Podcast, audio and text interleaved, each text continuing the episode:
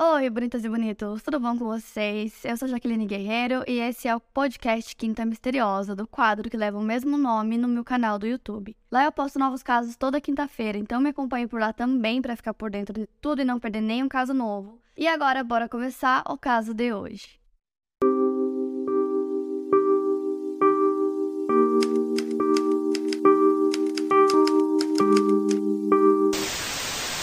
Larry DeWayne Hall e seu irmão gêmeo idêntico Gary nasceram no dia 11 de dezembro de 1962 na pequena cidade de Wabash, que em 2021 tinha pouco mais de 10 mil habitantes e está localizado no estado norte-americano de Indiana. O Larry era mais novo que o seu irmão por apenas alguns segundos. Os gêmeos eram filhos de Aera Hall, uma dona de casa, e seu esposo Robert Hall, que trabalhava em um cemitério local chamado Falls Cemetery, onde a família morava. Em 1968, quando os gêmeos tinham por volta de 5 anos de idade, eles foram matriculados na Westward Elementary School. O Gary era um garoto extrovertido e cheio de amigos, ao contrário do Larry, que era recluso, antissocial e tinha notas baixas na escola.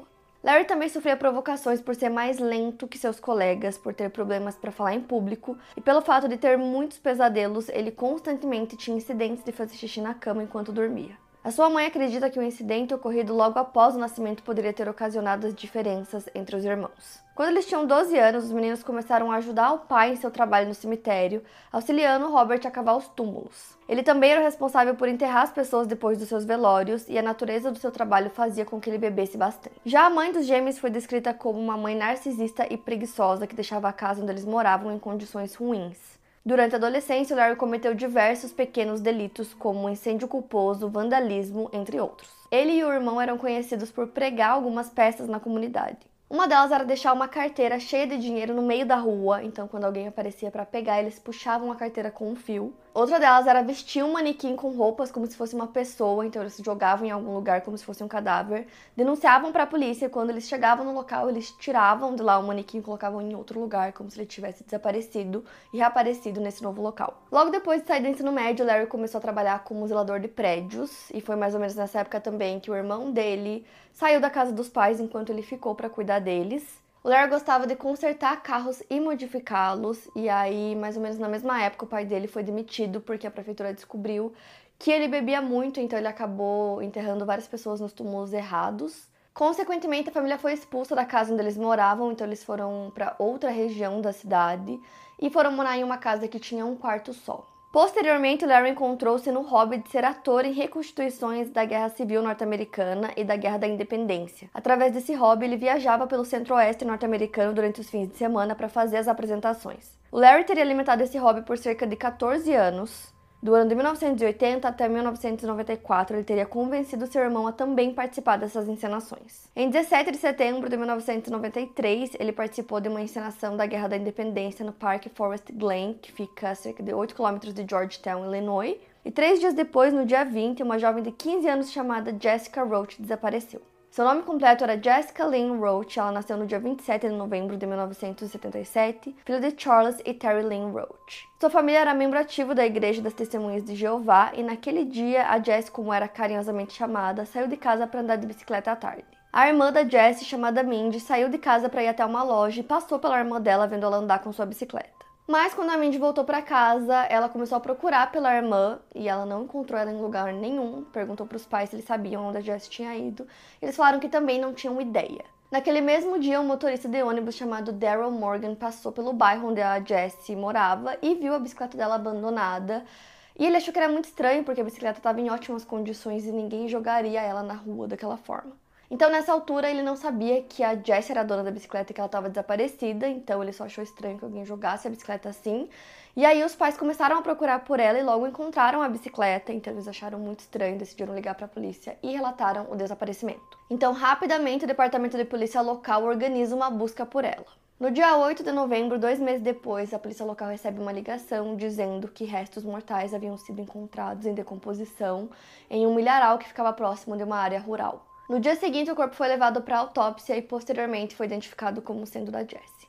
Naquele momento, a polícia estava sem muitas alternativas de investigação, já que haviam pouquíssimas evidências para eles trabalharem, mas a família dela esperava por respostas. Quando o corpo da Jessie foi encontrado, antes da sua identificação, Gary e Donna Heitler, que moravam em Ohio, tiveram esperanças de que finalmente sua filha Trisha havia sido encontrada. Trisha Lynn Heitler nasceu no dia 9 de fevereiro de 1974 e em 1993 ela tinha 19 anos e estava estudando na Indiana Wesleyan University, localizada em Marion, Indiana. Ela era a filha mais velha e foi muito incentivada por seus pais para frequentar aquela faculdade que seguia os mesmos princípios religiosos da família. Ela foi deixada no local na primavera de 1993 e alguns dias depois desapareceu. No dia 29 de março de 1993, ela estava estudando em seu dormitório e por volta das 8 horas da noite, ela foi a um supermercado próximo para comprar um refrigerante e uma revista. Infelizmente, ela nunca mais foi vista e suas calças foram encontradas posteriormente encharcadas de sangue no caminho que ela costumava fazer para retornar ao dormitório.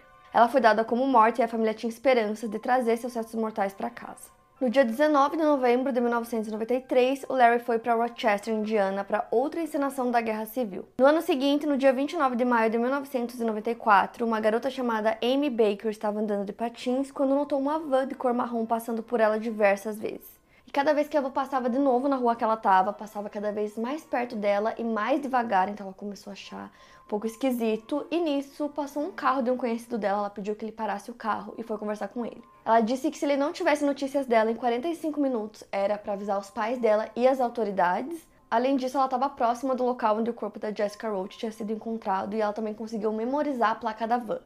Mais tarde, no mesmo dia, tinham duas amigas, a Abby Merritt, de 13 anos, e a Kaylin Hoskins, de 15 anos, estavam andando juntas de bicicleta quando elas também notaram uma van marrom que ficava andando bem devagar atrás delas. Elas começaram a ficar assustadas, decidiram entrar em um beco para fugir da van e depois disso foram para casa da Kaylin. Chegando lá, a Abby liga para a avó dela e conta o que aconteceu e a avó dela decide ligar para a polícia. Só que nisso os pais da Abby saem de casa e começam a procurar por essa van, até que eles encontram e aí imediatamente o motorista apaga as luzes da van porque ele percebeu que estava sendo observado e começou a dirigir para tentar fugir, só que ele teve que parar em um sinal vermelho. A mãe da Abby ligou imediatamente para a polícia e deu para eles o número da placa da van, que era 85B 3752. Após procurar nos registros, a polícia identificou o proprietário da van, seu nome era Larry Hall. Então isso tinha acontecido no dia 29, né? Que essas três garotas observaram essa van marrom que ficava seguindo elas. E aí no dia seguinte, no dia 30, o policial Neil Pierce avistou essa van, né? Então já era uma van suspeita, eles já estavam meio que procurando pelo carro. E essa van ele percebeu que ficava passando próximo de várias garotas várias vezes. Então ele para a van e leva o Larry sob custódia. Eles decidem também fazer uma busca dentro do veículo. Dentro foi encontrada uma grande faca de caça, uma máscara de esqui, fita adesiva, cordas, diversos cintos, camisinhas e duas latas de fluido de partida. Além disso, os policiais também encontraram algumas coisas bem perturbadoras. Eles encontraram um pôster de pessoa desaparecida da Trisha. Também tinham vários recortes de revistas pornográficas com o nome dela escrito. E eles também encontraram é, o documento de identificação que ela usava na universidade. E essas mulheres dos recortes tinham o que parecia ser uma amarração no pescoço, sangue saindo da boca, os dentes pretos, tudo isso desenhado que fazia parecer que elas tinham sido nocauteadas. Em um primeiro momento, como a polícia não sabia do que acusá-lo, ele ficou sob custódia porque a placa do veículo dele não correspondia ao registro do veículo. Então eles começam o interrogatório com o Larry, começam a fazer algumas perguntas sobre a Trisha, já que tinham encontrado aqueles recortes, né, dentro da van. E aí o Larry respondeu que ele não só cometeu o crime e assassinou ela, como ele contaria para os policiais exatamente onde ele tinha enterrado o corpo. Então ele deu essas instruções, a polícia vai até o local e chegando lá eles não encontraram absolutamente nada, então eles precisavam liberar o Larry, não tinha como continuar é, mantendo ele sob custódia.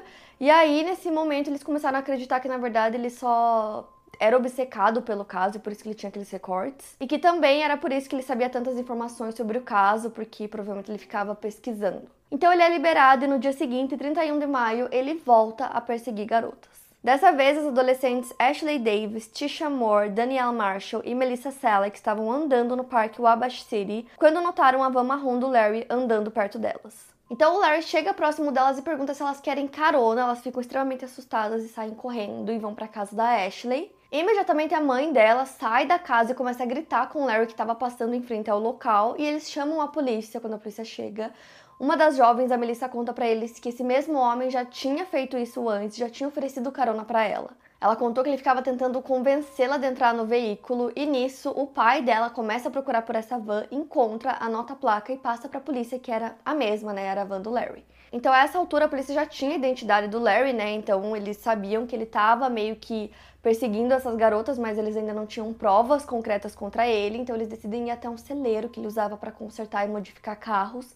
E lá eles encontraram algumas fitas que eles concluíram que o Larry poderia usar para tentar amarrar as vítimas.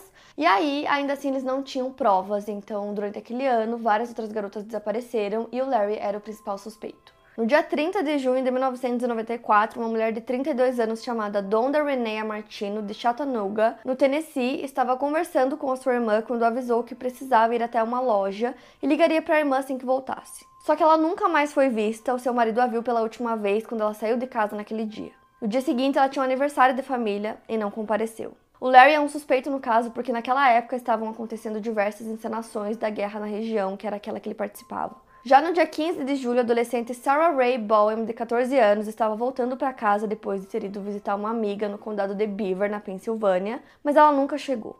Em um primeiro momento, a polícia pensou que ela fosse uma fugitiva, mas seus amigos e família sabiam que ela não era. Posteriormente, um caçador encontrou um esqueleto próximo a Deerfield, Ohio, no lago Berlin, condado de Portage. Anos depois, em 2001, o FBI obteve uma amostra de DNA da mãe da Sarah e enviou para testes laboratoriais, que em 2003 confirmaram que a alçada pertencia a Sarah. Menos de 10 dias depois do desaparecimento da Sarah, no dia 24 de julho, as irmãs Natasha Crockett, de 13 anos, e Nicole, de 10, estavam brincando com suas primas do outro lado da rua de sua casa, quando uma van marrom estacionou próxima a elas. O motorista estava escrevendo algo, ele perguntou para as meninas se elas sabiam onde era a rua Woodland, e elas disseram que não. Logo em seguida, ele perguntou a Natasha se elas queriam uma carona, ela disse que não, e as meninas correram para dentro de casa. Elas contaram a seus pais sobre a situação, e o pai delas conseguiu anotar o número da placa da van, que quando passado para a polícia foi constatado que era novamente o Larry. Ele também é considerado suspeito no desaparecimento de Shailene Marie Farrell, de 18 anos, que desapareceu em Pico, Ohio, no dia 8 de agosto de 1994.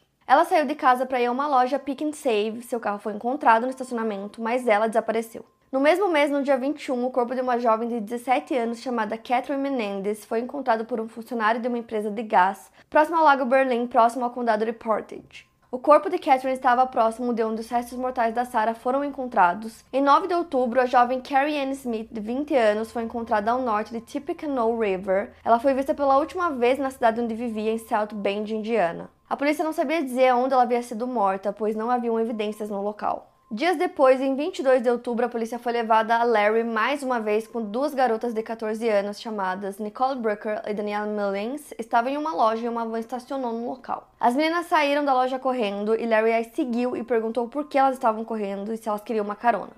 Elas ligaram para a polícia. Apenas quatro dias depois, o corpo de uma mulher desconhecida foi encontrado em Curtis Township, no condado de Alcona, Michigan, e o Larry também é suspeito dessa morte. Em 28 de outubro de 1994, o detetive sargento Jeff Whitmer, que trabalhava no departamento de polícia de Wabash, recebeu um fax do investigador Gary Miller do departamento do xerife do condado de Vermilion. O Gary disse que estava interessado em discutir duas tentativas de sequestro ocorridas em Georgetown, Illinois, e perguntou se a polícia de Wabash tinha conhecimento de quem era Larry Hall. Nessa comunicação, o Gary revelou que esse era o nome do proprietário de uma van marrom que tentou sequestrar algumas meninas, e ele também comentou sobre o caso não resolvido de Jessica Roach. O detetive Whitner sabia quem era Larry Hall e perguntou ao Gary se haviam ocorrido encenações de guerra no período dessas tentativas de sequestro, porque dessa forma ele poderia ter certeza de que se tratava da mesma pessoa. No dia 2 de novembro de 1994, o detetive Miller chegou em Wabash para entrevistar o Larry. Os investigadores do caso da Trisha se juntaram a ele nessa conversa. O Larry conversou calmamente com os policiais e não demonstrou nenhum comportamento perturbador em um primeiro momento. Ele era, na verdade, bastante tímido. Então o detetive Miller explicou para o Larry que eles estavam lá porque várias garotas tinham relatado para a polícia que tinha um homem em uma van marrom que ficava indo atrás dela e seguindo elas e oferecendo carona e que a maioria delas conseguiu anotar a placa e que a placa era da van do Larry. Imediatamente, Larry pareceu bastante confuso. Ele disse que ele nunca tinha ido para Georgetown e que fazia muito tempo que ele não ia para Illinois. Então, nesse momento, entram na sala outros detetives, né, detetives locais, que pediram para o Larry conversar com o detetive Miller sobre os sonhos perturbadores que ele estava tendo. E foi aí que o Larry começou a falar. Então, ele começou a contar e relatar para os detetives sobre esses sonhos horríveis que ele tinha, onde ele sequestrava, abusava e matava mulheres. Quando ele começou a ser questionado mais a fundo sobre esses sonhos, ele começou a dar muitos detalhes, tipo, muitos mesmo. Então o detetive Miller pediu para ele relatar como era o sonho que ele teve com a Jessica. Aí ele disse que sonhou com a Jessica, que ela estava andando com a bicicleta dela em uma cidade em Georgetown, e que aí ele parou ao lado dela e perguntou se ela queria uma carona, e ela aceitou. Ele disse que ela entrou na van e que depois disso ele apagou, e a próxima coisa que ele se lembra é de acordar na parte de trás da van com a Jessica, que eles estavam sem as roupas, e que ele se lembrava de ter tido relações com ela, mas não sabia o que fazer com ela agora. Ele disse que entrou em pânico e levou ela até um milharal, guiou ela para fora da van, que ela ainda estava sem as roupas, e que ele levou dois cintos com ele. Ele disse que não queria olhar para ela enquanto ele a matava, então ele colocou ela virada para uma árvore, colocou os cintos no pescoço dela e apertou. Depois que ele termina o relato, ele relembra os detetives que tudo aquilo não passou de um sonho porque ele jamais faria aquilo na vida real. Posteriormente, quando pediram que ele relatasse esse sonho novamente, ele negou. Então, mesmo com essas evidências que eles tinham agora, né, que eram esses relatos do Larry, o detetive Miller queria provas mais concretas, provas físicas contra ele, porque seis meses antes ele tinha admitido, né, do caso da Trisha, mas aí quando eles foram no local não encontraram nada, então meio que a polícia considerava ele um aspirante a culpado. Então, por isso que eles queriam essas provas físicas, né, provas mais fortes contra ele, mas como eles ainda não tinham, depois disso ele foi liberado. O detetive Miller tinha certeza que o Larry era um serial killer, só que ele trabalhava em outra jurisdição, então ele não podia assumir nem investigar o caso, então ele decidiu entrar em contato com o FBI. E ele consegue essa ajuda do FBI, então eles emitem um mandado de busca para os veículos do Larry e para a casa onde ele morava com os pais. O detetive queria conduzir mais entrevistas junto aos agentes do FBI, mas eles precisavam que um examinador de polígrafo chegasse, então eles tinham que esperar por ele. Já nas buscas na van do Larry, eles encontraram diversas provas circunstanciais, então eles encontraram aqueles mesmos itens da primeira vez, encontraram algumas fotos e alguns documentos que pertenciam a uma das garotas desaparecidas. Mas de todos os itens, o que mais chocou os investigadores foram bilhetes que o Larry tinha escrito dentro de uma revista. Pareciam meio que lembretes que ele tinha feito para ele mesmo, que diziam: sem contato corporal, compre camisinhas, limpe o carpete da van e corte as manchas de sangue. Além disso, tinham anotações sobre os condados do estado da Indiana e também locais propícios para perseguir mulheres. Nessas anotações tinham diversas informações e até um mapa da Indiana Wesleyan University, então eles conseguiram conectar isso com o caso da Trisha e chamaram ele para conversar mais uma vez. No dia 15 de novembro, o detetive Miller voltou para Abaixo e trouxe com ele o agente especial Ken Temples. Do FBI de Springfield, o Ken estava envolvido nas investigações do caso da Jessica Roach, já que seu corpo foi encontrado na divisa com a Indiana. Então, dessa vez, o Larry contou uma história similar do que ele já tinha contado sobre o desaparecimento da Jessica, mas dessa vez comentou sobre detalhes que apenas o assassino saberia. Ele mencionou, por exemplo, qual era o modelo exato da bicicleta dela, que era uma informação que não tinha sido divulgada para o público. A confissão foi feita depois de 12 horas de interrogatório, só que não tem nenhum registro formal do interrogatório, que é um pouco esquisito, mas o Larry assinou é, um documento né, que falava sobre essa confissão, não só do caso da Jessica, mas de outras garotas também. Nisso, ele também admitiu sobre o sequestro da Trisha, então ele começou a falar sobre esse sonho com ela. Ele disse que teria avistado ela e parado para conversar com ela, que ele teria apontado uma faca para ela e que mesmo assim ela decidiu entrar por vontade própria na van dele, que eles teriam tido relações. Ele disse que no meio da relação ele apagou e que quando ele acordou ela já estava morta. Ele disse que voltou para casa dele, pegou uma pá, uma serra, depois voltou para a van para desmembrá-la e enterrou o corpo dela próximo de um rio. Ele disse que queria colaborar com os investigadores, então ele novamente falou qual era o local que ele tinha enterrado o corpo. Eles foram até o local e, de novo, não encontraram nada. E mesmo com essa confissão dele, eles não tinham nenhuma prova física, mas eles queriam muito acusá-lo e também, né, para que ele não fosse solto e pudesse sequestrar outras garotas. Então, para conseguir mantê-lo sob custódia, eles o acusaram do sequestro e do abuso da Jessica. Essa foi a última confissão que eles conseguiram do Larry. No dia seguinte, ele disse que não falaria mais nada. Ele tinha conversado com o irmão dele e o irmão recomendou que ele não falasse mais. Anos depois, o irmão gêmeo do Larry, né, o Gary, deu uma entrevista e disse que na verdade o Larry entrou em contato com o pai deles e pediu que ele destruísse todas as caixas que ele tinha em casa. E que o pai dele fez o que ele pediu, então ele teria passado os próximos dias se livrando basicamente de muitas coisas, queimando também muita coisa, mapas que demarcavam os locais onde ele tinha enterrado as vítimas, muita coisa. Então, fazendo isso, basicamente ele deu um fim diversas evidências em potencial, né, que foram todas destruídas. No dia 21 de dezembro de 1994, Larry foi formalmente acusado do sequestro de Jessica Roach, e como ele levou ela para além da fronteira do estado, foi considerado que o sequestro tinha propósitos de tráfico sexual. Sua equipe de defesa entrou com um pedido para desconsiderarem sua confissão, alegando que a conduta dos detetives foi pouco profissional em relação à forma como a confissão aconteceu, mas o pedido foi negado. Ele foi considerado culpado do sequestro da Jessica no dia 6 de junho de 1995.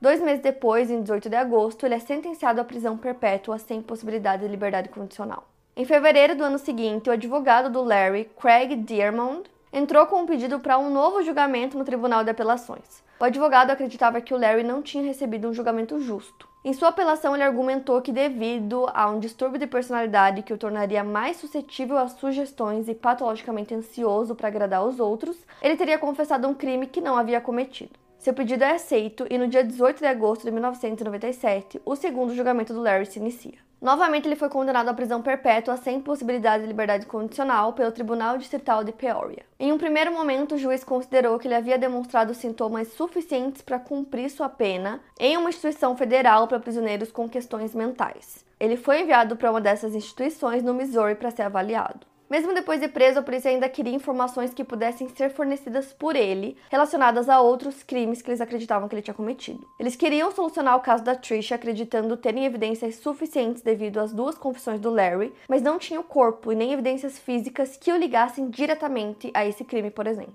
Enquanto ele estava preso no centro médico para prisioneiros federais em Springfield, o Larry fez amizade com outro detento chamado Jimmy Knane.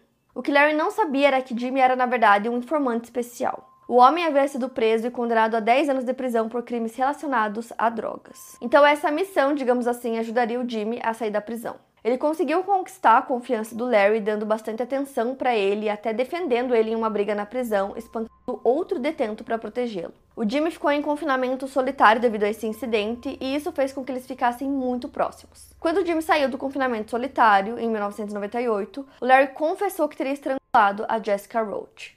Algumas semanas depois, ele também confessou o caso da Trisha Rater. Ele disse que ele a matou por sufocamento. Ele disse que tinha desmaiado e que não se lembrava completamente do crime. Ele teria enterrado seu corpo com cal na floresta. Poucos dias depois dessa confissão, o Jimmy encontrou Larry esculpindo falcões de madeira na marcenaria da prisão, que ele colocou em um mapa de Illinois, Wisconsin e Indiana. O Larry disse que eles estavam lá para vigiar os mortos. Observando o mapa, o Jimmy acreditou que ele pudesse levá-lo ao local onde estava o corpo da Trisha. Jimmy dizia que não se sentia bem na presença do Larry e estava ficando cada vez mais difícil manter essa amizade. Ele informou o FBI sobre o mapa e quebrou o personagem e xingou Larry sendo enviado novamente para o confinamento. Quando o FBI recebeu a mensagem sobre o mapa, ele já tinha desaparecido. O Jimmy foi liberado da prisão depois da missão ter falhado. Então, além dos crimes já anteriormente citados, houveram outros assassinatos dos quais o Larry confessou ter sido o autor ou que a polícia de alguma forma achava que ele poderia estar envolvido. Eles incluem o assassinato de Dean Marie Pyle Peters, de 14 anos, que desapareceu da escola Forest Hills Central Middle School em Grand Rapids, Michigan, no dia 5 de fevereiro de 1991. Ela estava praticando luta livre na escola e pediu para usar o banheiro, saindo da academia. Sua mãe estava no local e esperou a volta da filha, que nunca aconteceu. Na época, o zelador da escola se tornou um suspeito e, posteriormente, um menino também, amigo das colegas de escola da Jean, que estavam bravas com ela por conta de um menino. Haviam rumores de que ele havia dirigido sua caminhonete em direção a ela para assustá-la, acabou escorregando no gelo e atropelou. Esses mesmos rumores apontavam que o garoto se assustou e enterrou o corpo de Jean em algum lugar que nunca foi encontrado. Acredita-se que ela tenha sido a primeira vítima do Larry. Existem diversos outros desaparecimentos e assassinatos que são ligados de alguma forma a ele ou que ele foi investigado nesses casos. Em 31 de agosto de 1981, a adolescente de 12 anos Deborah Jean Cole desapareceu em sua casa em Lebanon, Indiana. Inicialmente acreditavam que ela tinha fugido de casa, mas isso mudou quando dois anos depois a irmã de Deborah, Frances, desapareceu e foi encontrada morta. O Larry foi investigado pelo assassinato de Deborah, mas anos depois, em 1999, evidências de DNA ligaram seu então namorado à morte dela. Já no caso da sua irmã, o DNA da mãe das meninas foi encontrado no local, ligando-a ao assassinato. Em 6 de agosto de 1985, a jovem de 19 anos, Jennifer Lee Schmidt, desapareceu do campus de Purdue University, Indiana. Seu corpo nunca foi encontrado, mas ela foi considerada morta. Alguns dias depois, no dia 11 de agosto, o corpo de outra jovem foi encontrado. Se tratava de Marie Fuller Swinford, de 21 anos. Ela havia sido estrangulada e mutilada e seu corpo estava próximo à ponte Honey Creek, no condado de Southern Virgo, Indiana. A jovem de 18 anos, Denise Diane Puffon, desapareceu no dia 28 de março de 1986 em Connersville, Indiana, área na qual Larry estava na mesma época do desaparecimento. Ela estava no último ano da Connersville High School e desapareceu voltando para o local de uma festa onde tinha ido na noite anterior porque ela havia perdido sua bolsa e estava voltando lá para procurá-la. Anos depois, em 2020, o ex-namorado da Denise foi preso por crimes não relacionados à sua morte e confessou que ele havia cometido o assassinato dela também. Entretanto, ele se recusou a levar a polícia ao local onde supostamente o corpo dela estaria enterrado. Esse ex-namorado não chegou a ser julgado pelo crime porque ele estava com uma doença terminal e em seu leito de morte ele admitiu a seu advogado que não havia cometido o assassinato da ex-namorada e que só tinha confessado para tentar sair da prisão. Seis meses depois do desaparecimento da Denise, em 6 de setembro de 1986, o corpo de uma mulher não identificada foi encontrado na região sul de Illinois. A mulher foi estrangulada e seu corpo foi encontrado em uma plantação de milho. Os ferimentos apresentados por ela eram similares aos das outras supostas vítimas do Larry. Essa mulher foi posteriormente identificada em 2002, quando seu corpo foi exumado, e determinou-se que era uma mulher de 28 anos, nascida na Califórnia, chamada Foley Amelia Chaves. E outro desaparecimento também ligado a ele é o da Kimberly Ann Thompson, de 25 anos, que sumiu no dia 1 de dezembro de 1986 na sua cidade natal, Champaign, Illinois. Na época, o Larry estava trabalhando naquela região. No caso da Kimberly, outro homem chamado Dale Anderson também era suspeito. Em 24 de fevereiro do ano seguinte, uma garota de 10 anos chamada Linda Weld desaparece do ponto onde pegava seu ônibus em LaPorte, Indiana. Algumas semanas depois, no dia 17 de março, seu corpo completamente vestido foi encontrado em uma área remota próxima de sua casa. A polícia seguiu mais de 100 pistas em seu desaparecimento, mas o crime nunca foi resolvido. Pouco antes do corpo da Linda ter sido encontrado, no dia 11 de março, Diane Jane Browngarter, de 18 anos, desaparece depois de terminar seu turno na loja Venture, onde ela trabalhava, em Crystal, no Missouri. A cidade fica próxima à divisa dos estados de Illinois e Missouri e seu corpo nunca foi encontrado. Em 4 de junho de 1987, a jovem de 16 anos Wendy Louise Felton desapareceu de Marion, Indiana. O local de onde ela desapareceu ficava a pouco menos de 40 quilômetros da cidade natal do Larry, Wabash, em um local que ficava a poucos quilômetros de um cenário de encenação da guerra que o Larry costumava frequentar. No início, a polícia acreditava que ela tinha fugido porque uma mala e algumas roupas sumiram junto com ela ela permanece desaparecida. Nos dias 21 de setembro de 1987 e 14 de fevereiro de 1988, os corpos de duas mulheres não identificadas foram encontrados. O primeiro em Lincolnville, no Kansas, e o segundo em Millen, na Georgia. A polícia acredita que o Larry possa estar envolvido nesses dois casos. O Larry confessou o sequestro e morte de Paulette Webster, de 19 anos, que desapareceu em Chester, Illinois, próximo a um local em que ele costumava visitar muito. Ela desapareceu no dia 2 de setembro de 1988. Mesmo confessando, posteriormente ele se retratou e disse que tinha mentido. Mais tarde, no mesmo mês, no dia 20, Cynthia Louise Carmack, de 16 anos, foi sequestrada próximo ao local histórico Fort Hamilton, em Hamilton, Ohio. Em 16 de dezembro de 1988, o corpo de uma mulher não identificada foi descoberto no lado leste da pista norte da Interestadual 59, a aproximadamente 8 quilômetros da fronteira entre os estados do Alabama e Georgia. A garota foi mutilada e estrangulada até a morte. O corpo foi encontrado perto de um local onde batalhas de guerra eram encenadas. Larry também é suspeito no desaparecimento de Andrea Bauman, de 15 anos. Foi vista pela última vez em 11 de março de 1989 e desapareceu próximo a Holland, Michigan. Na época, Larry passeava por cidades e comunidades ao longo da rodovia, o S-31 em Indiana e Michigan procurando por vítimas em cidades universitárias. Ela continua desaparecida. Ele também é suspeito de sequestrar Penny Dawn List, de 23 anos, que foi vista pela última vez em 2 de julho de 1989, em Urbana-Champaign, Illinois.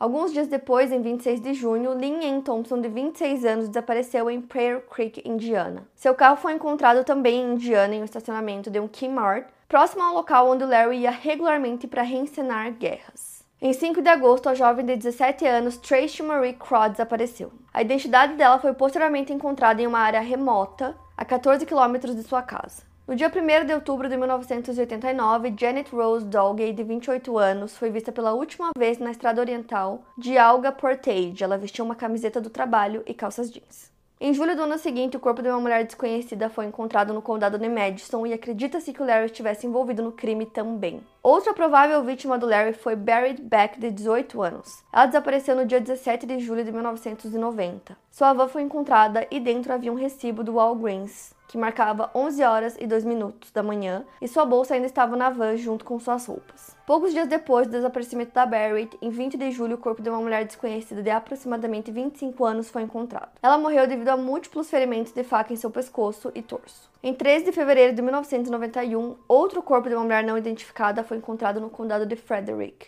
na Virgínia, e o Larry também é um suspeito nesse caso. No dia 2 de março do mesmo ano, o carro Chevrolet azul claro de Julie Dalton Johnson, de 29 anos, foi encontrado abandonado próximo do condado de Howard, a menos de 56 quilômetros de Wabash. Ela havia levado seus quatro filhos para o cinema na sexta-feira, os deixou em casa e depois desapareceu. Seu marido denunciou o desaparecimento no sábado. Meses depois, no dia 1 de julho, o Larry estava visitando Indianápolis depois de ter visto que estavam vendendo uma van no local.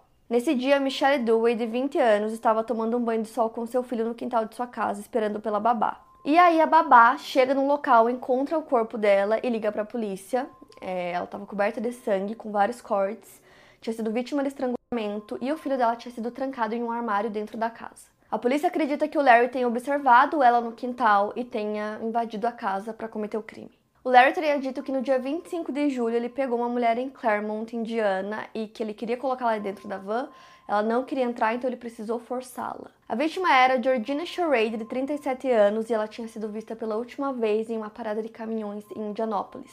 Um motorista de caminhão encontrou o corpo dela no dia 5 de agosto em um fosso. Logo no início do ano seguinte, em 9 de janeiro de 1992, o corpo da jovem de 18 anos, Holly Ann Anderson, foi encontrado em um local remoto próximo a Parisville, Indiana. A Holly foi esfaqueada duas vezes no peito e ela foi encontrada poucas horas depois de morrer. Ela foi encontrada a menos de 3 quilômetros do local em que o Larry disse que teria enterrado o corpo da Jessica e por isso que ele também é um suspeito nesse caso. Em março e em junho de 1992, os corpos de duas garotas não identificadas foram encontrados. O Larry é suspeito nos dois casos.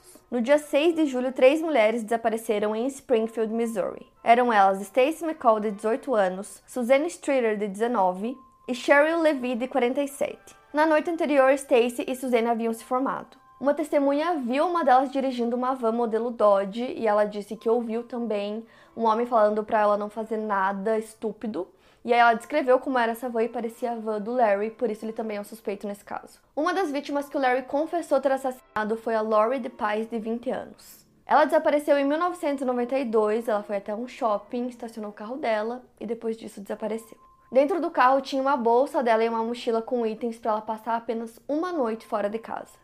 Três dias depois, uma encenação da guerra é feita é, em um local, tipo uma mansão que ficava a 16 quilômetros de onde a Lori desapareceu. E o nome dela é mencionado no diário do Larry, ele também se lembra de ter viajado para o local na época do desaparecimento. Dez dias depois, a Tony Spicer, de 27 anos, desapareceu depois que ela saiu do trabalho dela às 3 horas da manhã e foi encontrada. O corpo dela, na verdade, foi encontrado pela babá às 7 horas da manhã do mesmo dia, enquanto ela foi levar seus dois filhos. E o local era próximo de onde outra suposta vítima dele havia desaparecido no ano anterior, a Julie Johnson, a pouco menos de 50 quilômetros de Wabash. Em 5 de setembro do mesmo ano, Bridget Pearl Claude Felter, de 27 anos, desapareceu depois de sair em seu apartamento na Georgia. Ela tinha combinado se encontrar com sua irmã em um bar chamado Buckboard, mas ela nunca chegou. A rota para chegar ao bar era rodeada por árvores e era próxima a um local onde guerras eram comumente encenadas. Larry foi suspeito do desaparecimento de Laura Lynn Thompson, de 15 anos. Ela desapareceu em 17 de janeiro de 1993 em Newcastle, Pensilvânia.